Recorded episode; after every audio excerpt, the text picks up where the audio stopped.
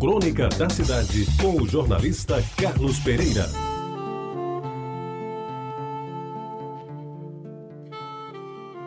Amigos ouvintes da Tabajara, esta crônica da cidade é uma história verdadeira. E a conto porque, além de ela ter existido, eu estive presente no acontecimento.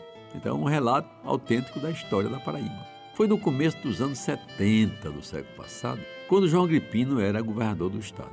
Quem acompanhou o Mago de Catolé naquela época deve recordar que ele era, como outros governadores, useiro e vezeiro na arte de atrasar. Dificilmente João chegava na hora aos compromissos oficiais, aos quais estava programado para se fazer presente. E quando ocorria no Palácio da Redenção e em solenidades a que comparecia em função do cargo, o seu atraso se aprofundava, principalmente quando a sua agenda marcava eventos para o interior do estado. Raro era o dia em que João Agripina chegava ao local com menos de uma hora de atraso. Raríssimo. Como isso se tornou crônico, seus assessores cuidavam para que convidados, políticos e correligionários fossem instados a permanecer nos locais dos eventos, mesmo que o governador estivesse para chegar uma hora, uma hora e meia depois do horário aprazado. Alguns já não tinham paciência, saíam, iam a outros compromissos e depois voltavam a tempo de não perder a solenidade programada. Eu me lembro que o ex-governador Buriti, com quem eu trabalhei, também atrasava muito. E no dia que ele chegou no horário previsto na solenidade, não tinha praticamente ninguém. Ele reclamou e aí foi dito: não, o pessoal daqui a uma hora vai chegar. E realmente, uma hora depois, o pessoal chegou. Sobre o atraso de João Agripino, eu vou à história que eu prometi no começo da crônica. Para inaugurar uma ponte que foi construída sobre o riacho Chabocão, em São Francisco do Chabocão, cidade próxima a Aparecida, Ali perto de Souza, no Alto Sertão do Estado, o evento comemorativo foi determinado para as 17 horas, isto é, 5 da tarde, no final da tarde. Sabendo mais do que ninguém que Agripino sempre atrasava, o cerimonial do palácio providenciou uma gambiarra elétrica com duas faixas de lâmpadas por cima da carroceria de um caminhão que, colocado em cima da ponte, servia de palco.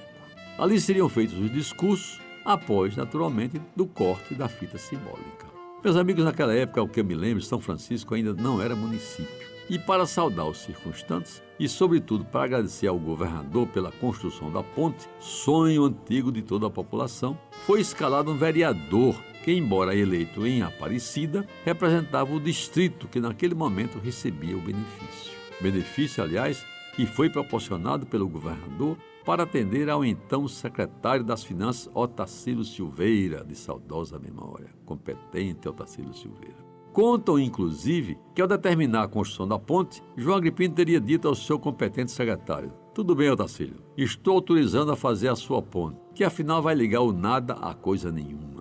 E para concluir esta narrativa, eu devo dizer que o vereador escolhido para falar se preparou para fazer o seu discurso às 17 horas e, para tanto, tomou algumas doses que lhe dariam loquacidade e a eloquência necessárias a tal desiderado. Mas como João Agripino atrasou muito, na hora da sua fala, o vereador já estava para lá de Marrakech. E o texto que ele tinha decorado já havia sumido completamente da sua cabeça. Ao ser anunciado, só conseguiu dizer mais ou menos o seguinte: Excelentíssimo senhor governador João Agripino, Excelentíssimo senhor secretário Otacílio Silveira, digníssimas autoridades presentes, em nome da comunidade de São Francisco, aqui estou para agradecer penhoradamente a construção desta ponte. E como já dizia Rui Barbosa, aí ele empacou e começou a gaguejar.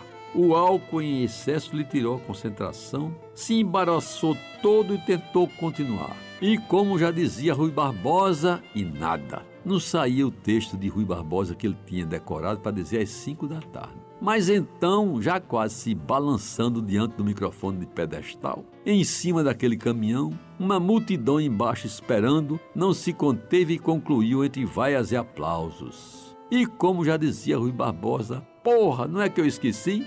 Mas quem foi que mandou eu encher esse rabo de cana? Você ouviu Crônica da Cidade com o jornalista Carlos Pereira.